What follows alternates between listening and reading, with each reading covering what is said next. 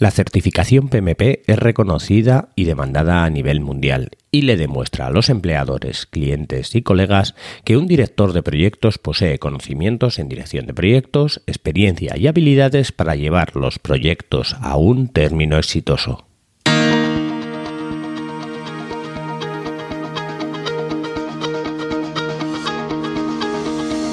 Hola, estás escuchando Proyecta, un podcast de Emilcar FM sobre dirección y gestión de proyectos, metodologías ágiles, lean, productividad y mucho más. Yo soy Abel Yécora y os voy a contar todo lo que tiene que ver con este mundo.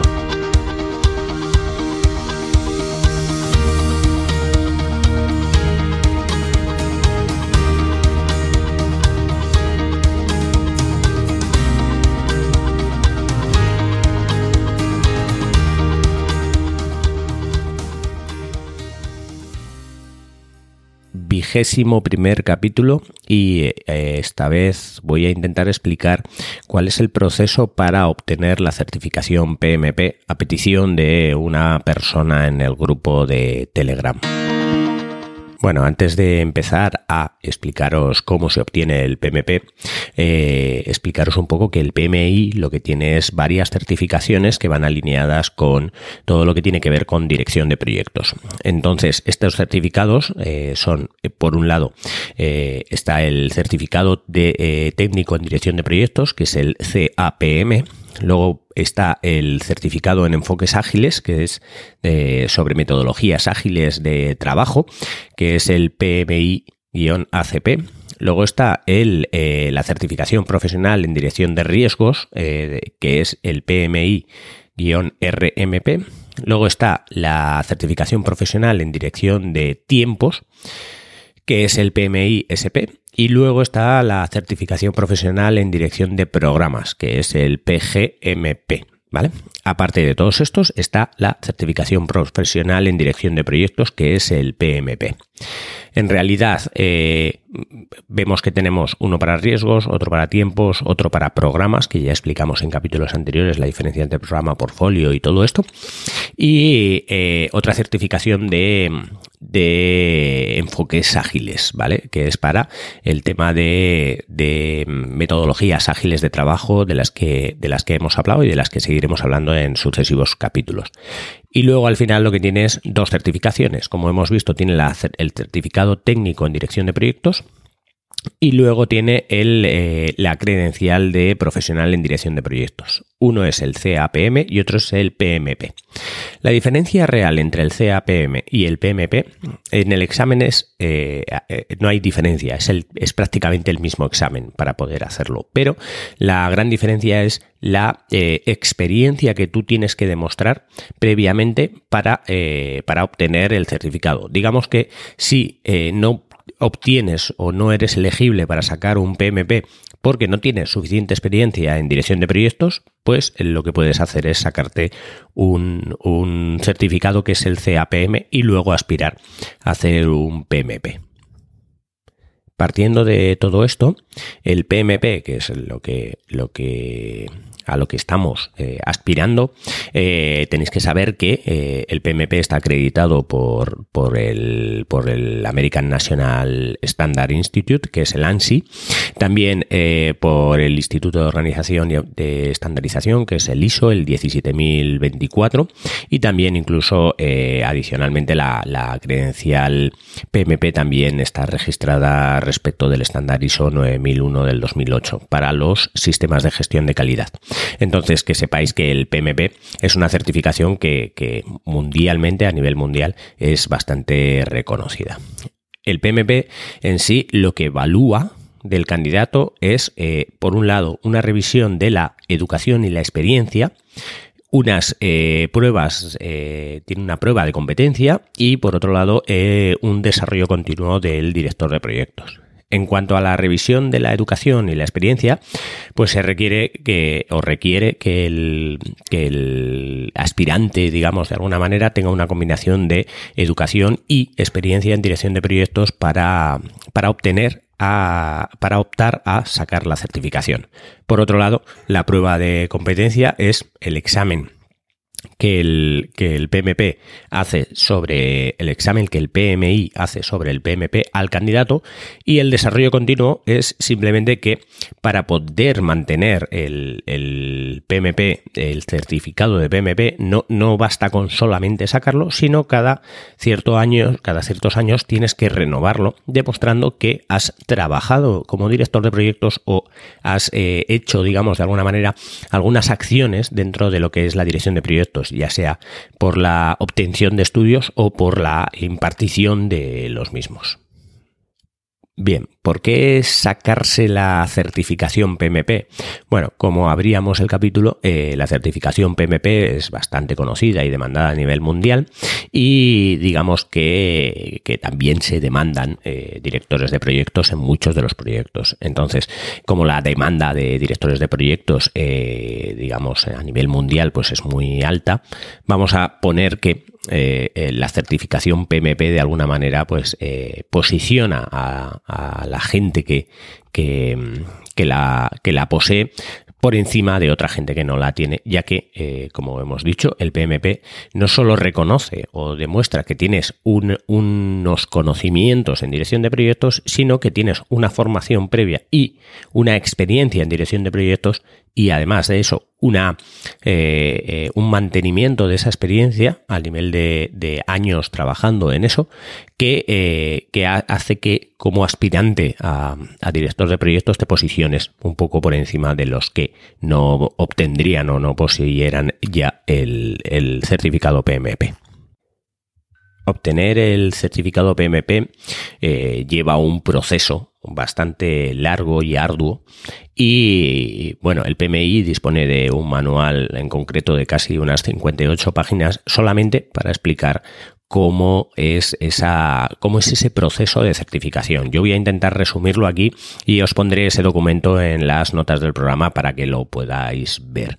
El PMI tiene una página web suya de Estados Unidos y no hay una página del PMI española, por lo que eh, si queréis ver la documentación en español, lo lógico es que vayáis a la página de Sudamérica, que está eh, completamente en español, aunque eh, pues bueno, algunas de las traducciones, como, como veréis, pues son muy de algún, pues, pues del español de Latinoamérica. Bien, pasemos al proceso eh, de, de, certificación, ¿vale?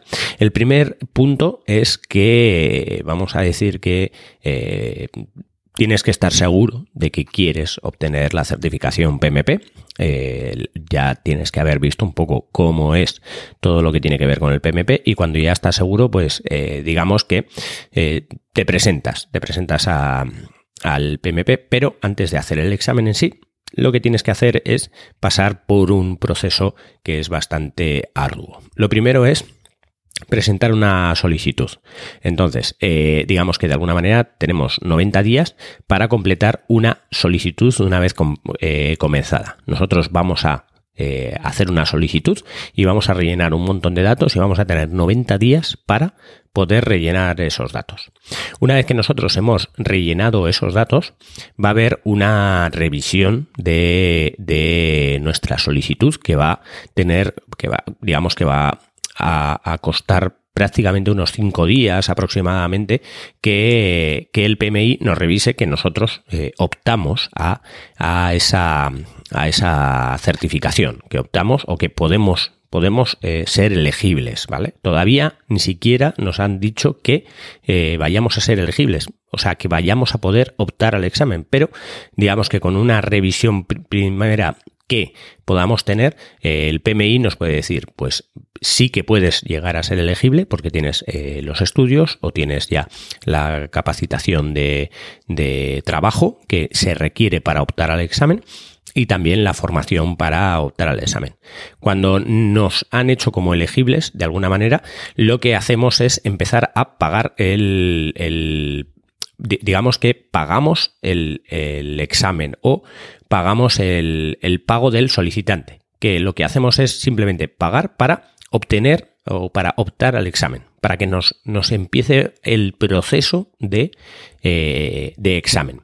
Pero antes de poder hacer el examen, lo que nos pueden hacer es una auditoría. Eh, en ese proceso de pago, aleatoriamente el PMI nos hace una auditoría o nos puede hacer una auditoría para, eh, para ver si eh, en realidad todo lo que hemos puesto que, que hemos trabajado, las, las horas que se requieren de, de, trabajo o de formación en PMI, eh, si son correctas o, si están demostradas que son así, porque ya que la demostración que te hacemos de, de, nuestros estudios o de nuestra capacitación anterior al examen es prácticamente rellenar un formulario a través de Internet. Entonces, cuando ya hemos rellenado ese formulario, ya hemos pagado, digamos que el PMI aleatoriamente saca una, una serie de auditorías en las que te solicitan que les envíes eh, información sobre eh, sobre todas esas, todo eso que has, eh, que has puesto o que has declarado que realmente habías trabajado.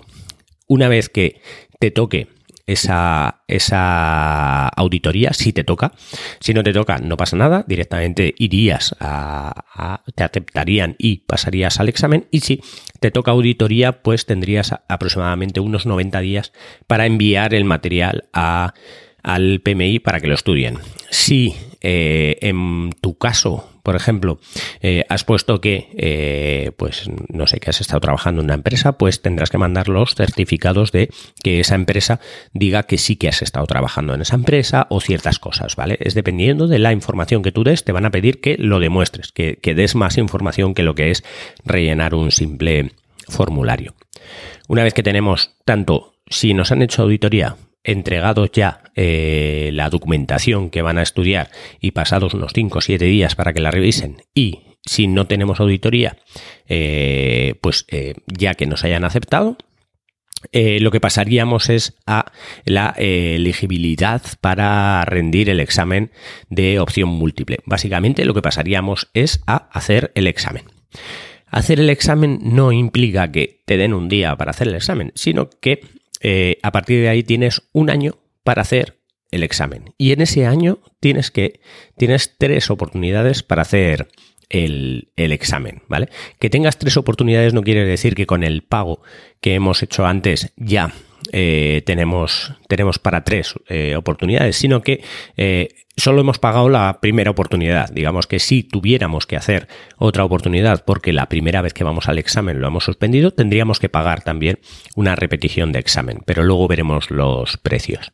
Lo que hacemos aquí es, eh, una vez que estamos ya en, ese año, en ese periodo de año en el que nos vamos a poder eh, examinar, lo que vamos a hacer es simplemente intentar eh, buscar cuál es la fecha, cuál es nuestro centro en el que nos podemos examinar el más cercano, si nos conviene hacerlo por ordenador o nos conviene hacerlo más bien eh, en papel y una vez que elijamos el día, la fecha y todo para hacer el examen, lo que tenemos que hacer es ir a hacer el examen y aprobarlo. Si lo suspendiéramos, como digo, tendríamos que renovar esa, esa certificación, renovar, eh, básicamente pagar por una segunda oportunidad o pagar por una tercera oportunidad dentro de ese primer año. Y eh, bueno, eh, tendríamos que pagar, tendríamos que hacer otra vez el examen y aprobarlo. Una vez lo hayamos aprobado el examen, pasamos ya a un ciclo de que, digamos, de certificación, de mantenimiento de la certificación. Ya tenemos la, la, certificación cuando hemos aprobado el examen. Hay que tener en cuenta que, dependiendo del examen, las notas, la, la, si has aprobado o si no has aprobado, te puede llegar más tarde o más temprano. Si es un examen en papel, puede tardar 30 días o 40 días en entregarlo, mientras que si es un examen electrónico, puede llegar a tardar eh, entre horas y una semana. ¿Vale? Bueno, una vez que tenemos ya el resultado del examen de que hemos aprobado, empieza a correr un periodo de renovación de cada renovación cada tres años. En esos tres años de renovación lo que tenemos es que enviar eh, una serie de, em, de digamos, de, de, de rellenar un formulario para el PMI en el cual lo que le vamos a decir es eh, que hemos hecho trabajos de dirección de proyectos o que hemos estudiado eh, o, hemos aprendido o hemos leído libros o hemos recibido una formación de alguna manera o hemos hecho formación o trabajos en dirección de proyectos eh, equivalentes a lo que llaman 60, eh, lo que llaman las PDUs. Las PDUs son las unidades de desarrollo profesional, que básicamente es como si hubiésemos estado un mínimo de 60 horas haciendo algo que tenga que ver con la dirección de proyectos. En tres años, 60 horas es muy poco, por lo que es muy fácil de demostrar que, que, hemos hecho esas 60, esas 60 horas o esas 60 PDUs. ¿Vale? Que se llaman así. Entonces, cuando ya hemos demostrado que hemos hecho esas 60 PDUs que nos pueden también auditar de alguna manera y tener que demostrar que eso es así, es correcto y todo eso, una vez que nos lo han aprobado, eh, a los tres años tenemos que renovar la certificación no haciendo el examen, sino eh, pagando la renovación de la certificación, que básicamente eh, lo que pagas es que te revisen que las PDU son correctas, que prácticamente todas las PDUs que pones eh, te, las, te, las, te las aprueban, a menos que sea algo especialmente sangrante. Y algo sangrante me refiero a que tú pongas que has hecho en un mes 2.000 horas de formación, pues eh, eso canta de que, de que no es correcto y te podrían auditar. Pero bueno, si, si, es que te has equivocado o cualquier cosa, no pasa nada. Tú no lo auditas, te quitan esas PDUs, vuelves a poner otras cosas y ya está. Entonces, aquí este eh, ciclo no se renueva, este, o sea, este ciclo es renovable continuamente. Este ciclo eh, no termina nunca. Si cada tres años tenemos que renovar otra vez la certificación para mantenerla. Pero ¿qué pasa si no la renovamos? Bueno, pues si llega el día de la renovación y no hemos puesto las 60 PDUs y no hemos pagado la renovación, entonces pasamos a una eh, suspensión de la certificación. Digamos que el certificado se queda suspendido. Tú no serías PMP en esos momentos, pero tendrías un año para, eh, para digamos, de alguna manera, volver a intentar eh, generar o, reactivar esa certificación. De tal manera que lo que tienes que hacer es simplemente eh, volver a, rellenar esas PDUs y, y pagar la, la, la recertificación, la reactivación de, de de esa, de esa certificación. Entonces ahí no pasaría nada a menos que eh, ya pasáramos a que se terminase ese año, de tal manera que ese año, si se termina ese año y no hemos renovado eh, esa certificación, o sea, ese cuarto año, entonces ya al final, eh, digamos que la certificación vencería, ya no obtendríamos ese certificado y lo hubiésemos, lo hubiésemos perdido en sí. Podríamos decir que hemos sido PMP, pero ya no podríamos decir que somos PMPs porque no nos hemos, no hemos seguido de alguna manera el, el camino de, tener eh, la certificación que implica el trabajar en, dirección de proyectos. Eh, volvemos a lo del principio. El PMP demuestra que es una persona que sabe o que tiene los conocimientos y la experiencia en dirección de proyectos, pero además lo que tenemos que tener es eh, la experiencia contrastada y continua. No, no sirve de nada contratar a una persona que no ha trabajado de director de proyectos hace 30 años, por mucho que tenga el PMP o cualquier otra certificación. Bien, para poder obtener o poder optar a ser elegibles para poder hacer el examen del PMI necesitamos unos requisitos previos, lo que hemos hablado al principio. Esos requisitos previos, eh, digamos que se engloban en dos en dos grandes bloques. Está el bloque de eh, el título de universitario y para los que no tienen un título universitario. Digamos que los que tienen un título universitario eh, tienen que demostrar un mínimo de tres años en, en, experiencia profesional, de, experiencia de, en dirección de proyectos y de esos tres años tienen que demostrar que al menos han estado 4.500 horas eh, liderando proyectos y dirigiendo tareas de proyectos, ¿vale? Y luego, aparte, lo que necesitamos es una formación específica en dirección de proyectos de 35 horas. Esta formación específica de 35 horas puede ser sobre cualquier curso de dirección de proyectos, pero en muchas de las, de las academias esta formación te la venden para intentar enseñarte a aprobar el examen de dirección de proyectos. Por un lado, es muy bueno que eh, obtengamos esa, esa, formación en cómo optar al examen de PMP y cuáles son eh, las preguntas que nos van a poner y cómo va a ir el examen y utilizar esas 35 horas en, eh, digamos, en, en, en aprender a hacer el examen y no en aprender en dirección de proyectos, ya que tienes que demostrar una, una experiencia previa en dirección de proyectos, pero por otro lado es muy bueno que eh, se utilice también estas 35 horas para aprender realmente eh, cómo el PMI ve eh, que tiene que ser la dirección de proyectos, que para eso son en realidad las 35 horas, ¿vale? Pero luego hay otro bloque que es para aquellos que no tienen un título universitario. Pues para aquellos que no tienen un título universitario, en lugar de tres años, tienen que demostrar cinco años o sea, 60 meses de experiencia profesional en dirección de proyectos.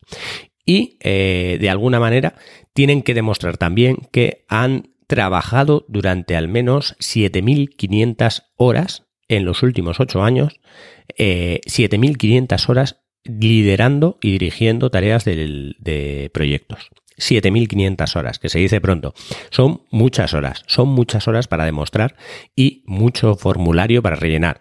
Ya son muchas 4.500 que tiene que hacer una persona que tenga título universitario, pues una persona que no tenga título universitario tiene que demostrar 7.500 horas. Y luego, como formación también, una formación educacional en dirección de proyectos que sea de 35 horas, que puede ser también cualquier curso, pero que la mayoría hacen el curso del PMP. Añadir también que sobre la demostración de las horas trabajadas en dirección de proyectos, el PMI marca que se debe tener experiencia en los cinco grupos de procesos a través de la experiencia en dirección de proyectos que envía eh, su solicitud. O sea, que eh, debemos de demostrar que de alguna manera hemos estado en los cinco grupos de proyectos, que hemos estado trabajando sobre eh, el inicio del proyecto, la planificación, la ejecución, el seguimiento y control y la finalización del proyecto. No podemos haber trabajado solamente en el inicio del proyecto o en planificación. Necesitamos, de alguna manera, demostrar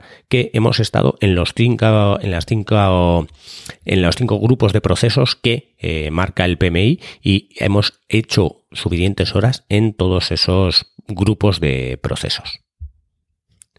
Pues una vez que ya, de alguna manera, ya tenemos más o menos claras las horas que hemos dedicado en los últimos años a dirección de proyectos, eh, lo tenemos en algún tipo de documento que, podamos tener escrito todo para saber cuáles son las horas eh, que hemos dedicado a ello, pues eh, tenemos que completar la solicitud de, del, del PMI, ¿vale?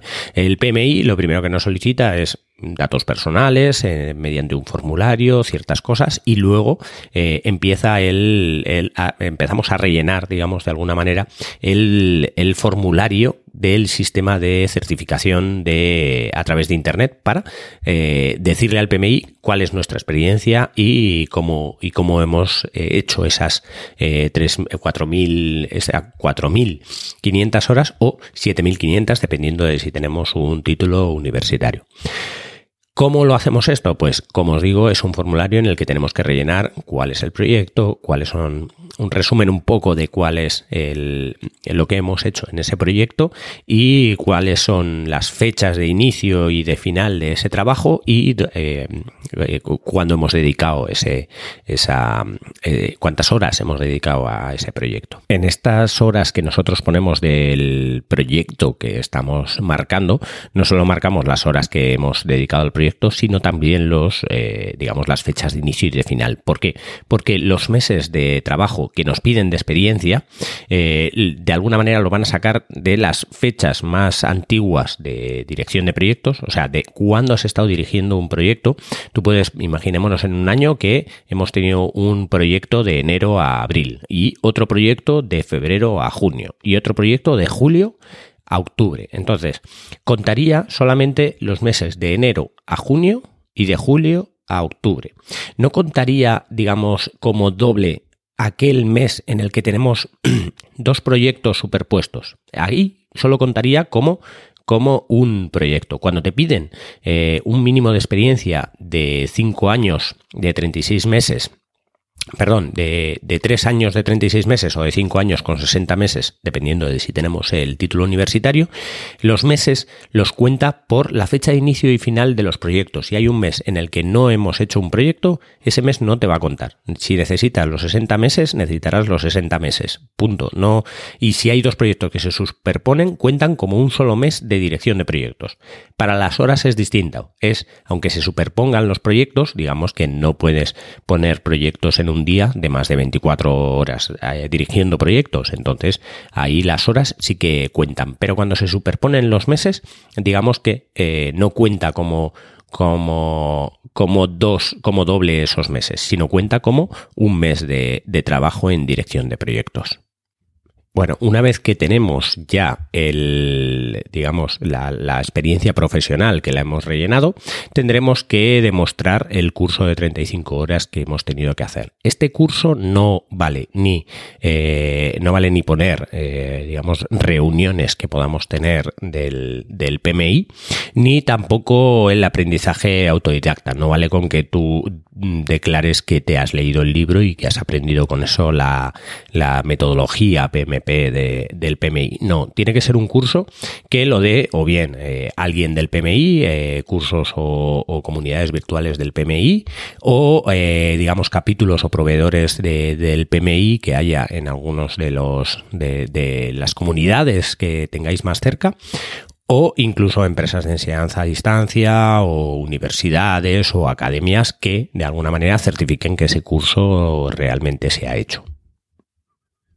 Tras todo esto, tras explicar al PMI tanto la eh, experiencia profesional que tenemos como eh, el, curso que hemos obtenido a través de cualquier academia, pues eh, ya el PMI tiene unos días para optar a decir si eres elegible o no.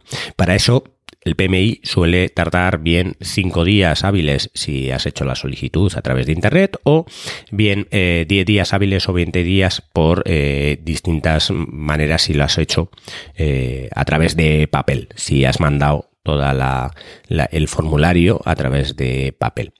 Una vez que ya tenemos que hemos mandado eso, el PMI, antes de, prácticamente antes de, revisarte, antes de mirar a ver, eh, te dice, bien, ya has rellenado esto, el siguiente paso es que pagues, que pagues por eh, opte, optar o porque te revisemos todo esto, toda esta documentación, para ver si eh, optas al examen. Entonces, no es que te digan, no, eh, no optas, no pagues. O sea, tú ya tienes que saber previamente si puedes optar. O sea, si, si tienes esa experiencia y tienes ese curso, no te preocupes porque vas a poder optar al examen. Pero si no la tienes o has mentido o has puesto algo que no deberías de haber puesto, entonces puede que te revisen y que pierdas ese dinero de, de pago del examen. Entonces, una vez que lo tenemos, como hemos dicho, cuando ya tenemos la experiencia, ya tenemos la formación, ya la hemos puesto en los formularios eh, online, que os aconsejo que la hagáis online eh, del PMI. Hemos rellenado el, odioso formulario enorme donde tienes que poner todas las horas que has hecho para los proyectos. Ya has completado los 60, los 60 meses o los eh, 36 meses, dependiendo de si tienes certificación eh, universitaria o no. Y una vez que eso, ya pasamos a pagar. Bueno, los precios varían mucho, mucho. Bueno, varían mucho entre comillas, varían de, eh, digamos, según dos variables. Una es si eres miembro del PMI, y la otra es si, eh, digamos, si pagas en, en, dólares o en euros, ¿vale? Entonces, eh, también si el examen es en papel o es a través de ordenador. Entonces, si, por ejemplo, el examen es a través de computadora, en un centro BUE en España, por ejemplo, en el que tú simplemente vas ahí a un ordenador y vas rellenando cosas, entonces, este examen suele ser un poquito más caro y si eres miembro del PMI, eh, digamos de alguna manera, te va a costar eh, 405 dólares o si no eres miembro 555 dólares. Cuesta más si no eres miembro. En euros, pues son 340 euros si eres miembro y 465 euros si, eh, si no eres miembro. O sea, 340 si eres miembro, 465 si no eres miembro. Hay una diferencia aproximadamente de algo más de 100 euros y hay que tener en cuenta que ser miembro pues eh, cuesta algo menos de 100 euros. Entonces, lo que sí que conviene es hacerte miembro, por lo menos el primer año, para obtener ese descuento para hacer el examen. Este, este ser miembro lo que implica es, aparte de eh, este descuento, pues también puedes obtener una copia digital del PM, que es el libro eh, que, guía o que tiene los conocimientos de, de, todo lo que es la dirección de proyectos del PMI. Entonces, eh, conviene, sí o sí, hacerte, hacerte miembro del PMI antes de optar al examen. Por otro lado, si suspendiéramos el examen y lo tendríamos que hacer nuevamente, pues tenéis que saber que si lo tenemos que hacer nuevamente eh, a través de computadora, a través de ordenador, y somos miembros del PMI, costaría 275 dólares o 230 euros. Si no somos eh, miembros del PMI y queremos hacer repetir el examen, nos costaría 375 dólares y 315 si, si, euros si, como he dicho, sí, eh, si no somos miembros, por lo que aquí, incluso cuando repetimos, hay eh, casi 100 euros de diferencia, luego ganamos habiendo siendo, sido miembro, ya que tenemos un ahorro ya bastante considerable, y en el examen en papel costaría bastante más barato. El examen en papel, si eres miembro, cuesta la repetición 125 dólares, y si lo haces en papel cuesta 200, o sea, 125 euros, y si lo haces en papel cuesta 205 euros, o sea, la primera vez que lo haces 205 euros siendo miembro, y la segunda vez 125. Luego ahorramos mucho en papel. El problema de hacer el examen en papel es que no es tan cómodo como, como a través de ordenador.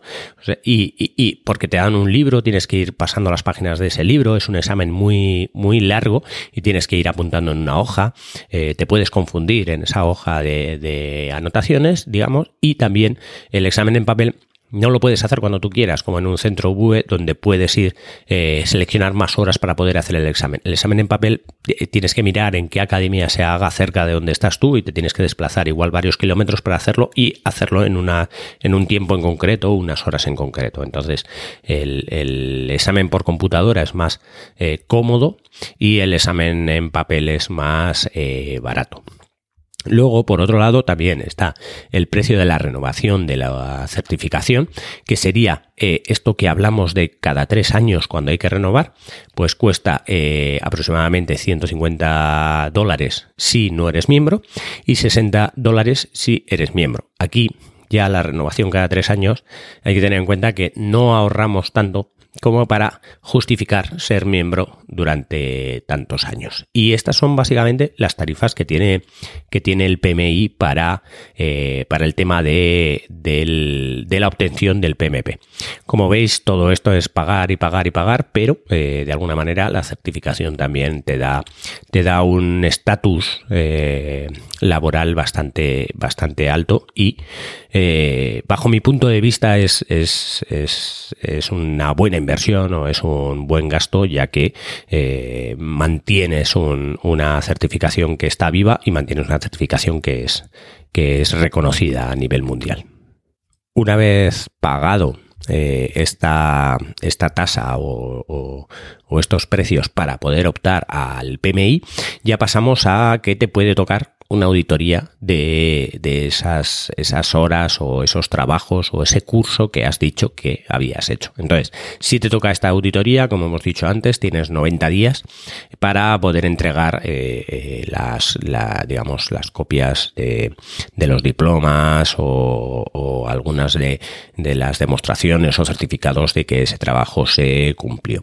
Hay que tener en cuenta que la filosofía PMI se basa mucho en eh, la confianza entre personas. Si tú vas a ser un director de proyectos, tú tienes que decir la verdad, no puedes ir engañando, no, no, no, no puedes ser director de proyectos y intentar mentir eh, en las cosas, incluso en la certificación. Por lo que muchas de las, de las eh, eh, cosas que tienes que certificar muchas de, cuando tienes una auditoría, muchos de los trabajos, eh, simplemente con alguien que trabaje en esa empresa que certifique que realmente ocurrió, pues suele ser suficiente. No hace falta que se den excesivos detalles, solamente con que alguien eh, certifique que eso fue así, ya, ya es suficiente. Entonces, eh, hay, que, hay que tener en cuenta que, que para para poder optar a la certificación PMI, eh, tenemos que ver que eh, realmente esos trabajos se han hecho porque no, no podemos mentir. Nosotros tenemos que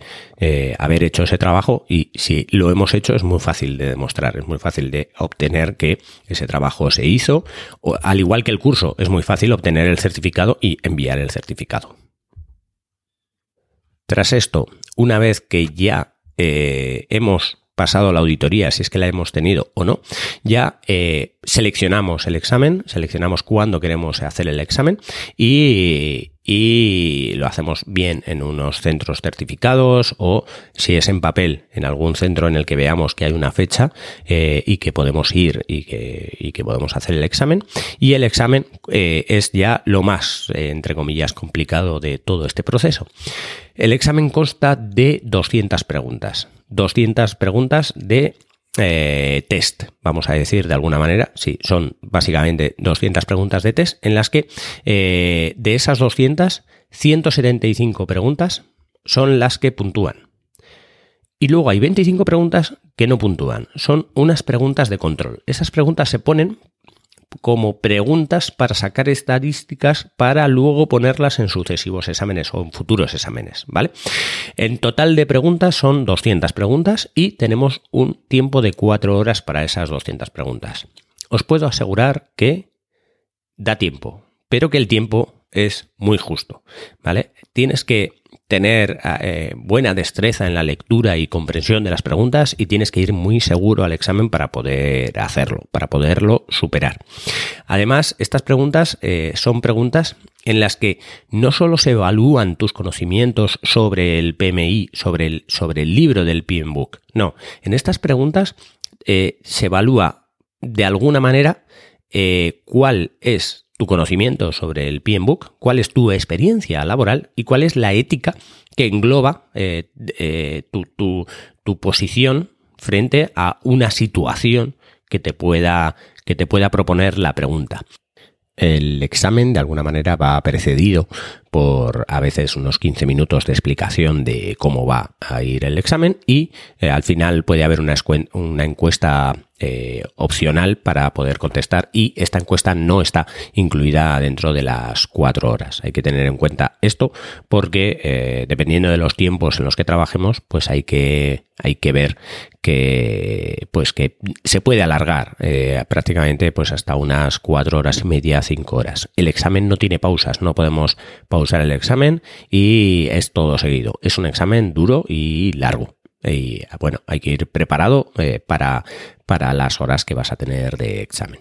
Bueno, cuando ya llegamos al examen es cuando nos damos cuenta un poquito de que hay que ver cómo es el examen. Como hemos dicho antes, son preguntas eh, a veces bastante largas. Hay que tener en cuenta que eh, en mi ejemplo, en mi caso, eh, yo hice el examen dos veces porque la primera lo suspendí y las hice las dos en papel.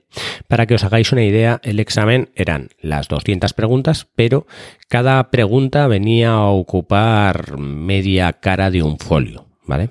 media cara de un folio cada pregunta. Lo que quiere decir que eh, eh, esa pregunta, las preguntas suelen ser bastante largas, bastante tediosas de leer. Eh, las preguntas están eh, aleatoriamente distribuidas sobre, sobre, el examen, pero eh, hay unos porcentajes de preguntas. De tal manera que sobre iniciación, sobre el grupo de procesos de iniciación, hay el 13% de las preguntas, sobre planificación el 24%, sobre ejecución el 30%, sobre monitoreo y control el 25% y sobre cierre el 8% de las preguntas. Por otro lado, bueno, podéis encontrar como decíamos, para poder hacer el examen tanto en computadora a través de un centro, que es lo normal.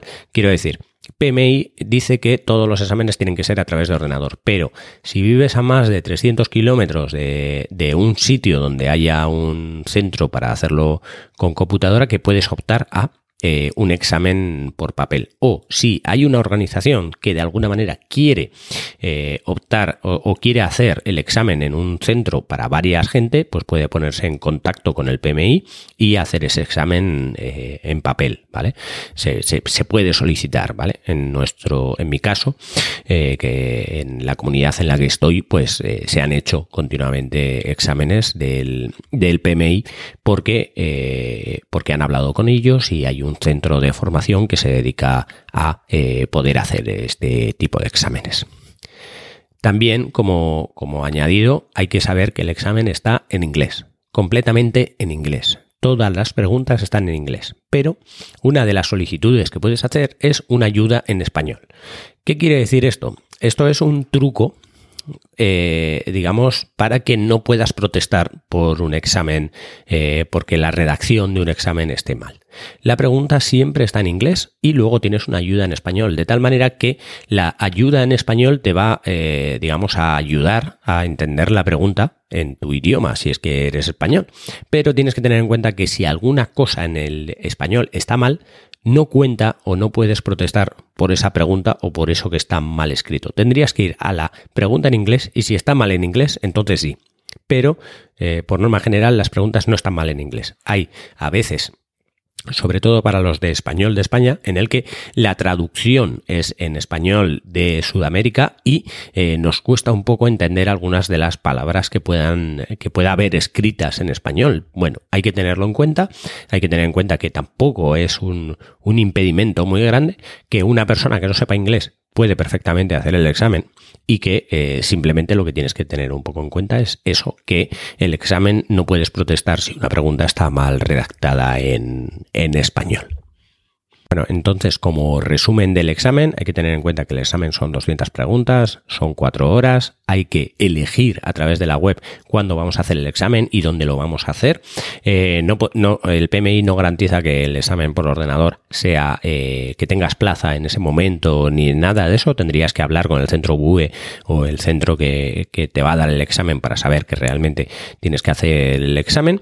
Eh, ya previamente lo tienes que haber pagado, ya previamente puedes haber hecho, tienes que haber hecho el, el, tema de, de, haber sido, de haber dado la las, eh, si has tenido una auditoría de haber eh, demostrado que lo que pusiste en, en tu experiencia laboral y eh, tanto y en el curso, pues que lo has hecho, que lo has demostrado. si no, si no haces esos pasos previos, no te da opción a seleccionar el examen, pero a través de la página web, al final seleccionas el examen y ya es ir y, y hacer el examen sin más. Bueno, sin más no, eh, para llegar al examen también hay que llevar pues una documentación, un, un, un, DNI o pasaporte o algo que identifique que tú eres tú. Y en el examen también tenéis que tener en cuenta que no se requiere de ningún material. Si lo hacéis tipo ordenador, pues tendréis una calculadora en el ordenador sencilla y algún tipo de, de, de, pues no sé si tendrás algún tipo de herramientas y tal. Y si la hacéis en papel, pues que sepáis que os dan un lapicero, os dan una hoja para rellenar y os dan una calculadora para hacer ciertos cálculos que podáis necesitar en realidad, eh, yo bajo mi experiencia no, no tienes que hacer. O sea, los cálculos de las preguntas son muy fáciles. Son cálculos de, de multiplicar 10 por 1000 o 100 por 100.000 y no son preguntas en las que la respuesta eh, sea confusa, sino que, que, son más o menos claras eh, y, y, esas respuestas suelen ser bastante fáciles como para no necesitar eh, utilizar la calculadora pero no podéis llevar una calculadora. La calculadora os las dan, os las dan allí y, os la suministran, de tal manera que ninguna cosa que tengas que llevar más que el DNI es lo que necesitas para, para hacer el examen. Una vez hecho el examen, el PMI eh, tiene unas normas por las cuales no puedes divulgar ninguna de las preguntas que hay en el examen ni nada, pero también tenéis que tener en cuenta que bajo mi experiencia, una vez sales del examen, no te acuerdas de ninguna pregunta. Has, hecho 200 preguntas, no te acuerdas de ninguna. Igual te acuerdas como mucho de una, pero a los dos días ya se te ha olvidado todas las preguntas que hayas hecho en el examen. Por lo que la divulgación de las preguntas del examen suele ser, suele ser bastante protegida, pero por, porque tú, porque por norma general el cerebro no da para, para, para recordar esas preguntas que son tan extensas y que al final pues no, no puedes precisar bien casi ni lo que has contestado.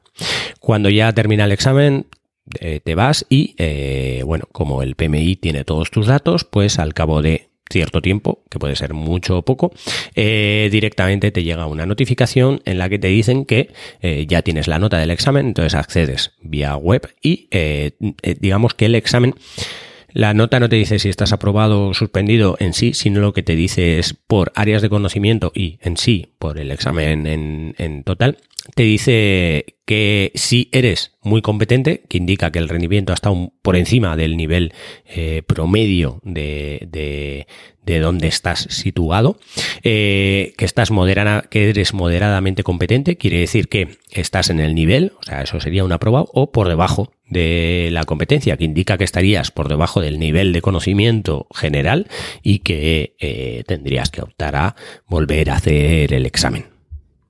Una vez que nos llega la notificación, ya eh, solo queda celebrarlo con los amigos que hemos aprobado y eh, al cabo de cierto tiempo pues nos llegará una carta a casa con el diploma del PMP sobre que hemos eh, aprobado o superado las pruebas del, del PMP y que tenemos esa certificación. También hay que saber que en la página del PMI podemos comprobar si tenemos eh, la certificación a través de eh, poner nuestro nombre y eso o, nuestro código de, eh, de, certificado, pues podemos saber si realmente mantenemos esa certificación o no. Esa, esa esa página o ese sitio está hecho para que aquellos que eh, te vayan a contratar puedan comprobar que realmente tienes la certificación vigente.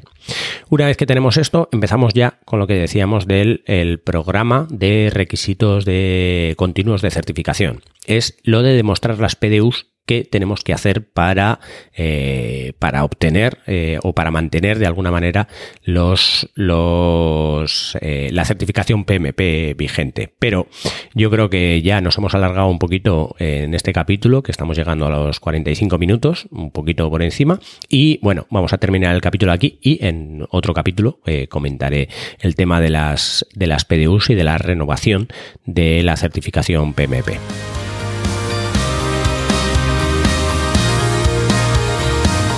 Y hasta aquí el capítulo de hoy. Muchas gracias por escucharme. Tenéis todos los medios de contacto y la información y los enlaces del capítulo en emilcar.fm barra proyecta, donde espero vuestros comentarios. Hasta el próximo capítulo y no os olvidéis de que lo bien planificado bien sale.